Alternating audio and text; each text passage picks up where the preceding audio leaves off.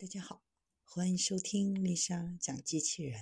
小孩子参加机器人竞赛、创意编程、创意竞赛的辅导，找丽莎。今天给大家分享的是机器人搬砖四个小时砌成网球场大小。一款名为 Hadron X 砌砖机器人，能够在四个小时内建造一个与网球场相当大小的墙。这个机器人看起来像一辆普通的卡车，但一到建筑工地，就伸出三十二米长的吊臂，每小时精确的铺设多达三百块大型砖块。这款来自澳大利亚的机器人原型建立在传统的挖掘机上，能够在大约两天内为一个全尺寸的住宅建造砖块结构，比人类砌砖工快了大约二十倍。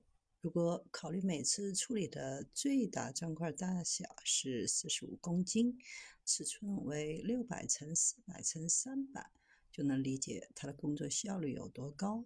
每小时可以移动建造大约七十平方米的垂直墙壁，相当于一个网球场的四分之一。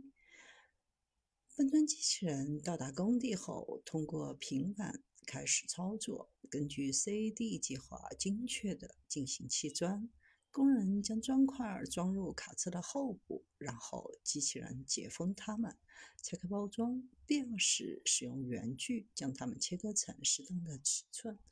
这些砖块被一个接一个地送到吊臂中部的小型穿梭机上。上面涂有特殊的建筑粘合剂，取代传统的砂浆，然后被机器人放置到位，在四十五分钟内就可以干燥并固定。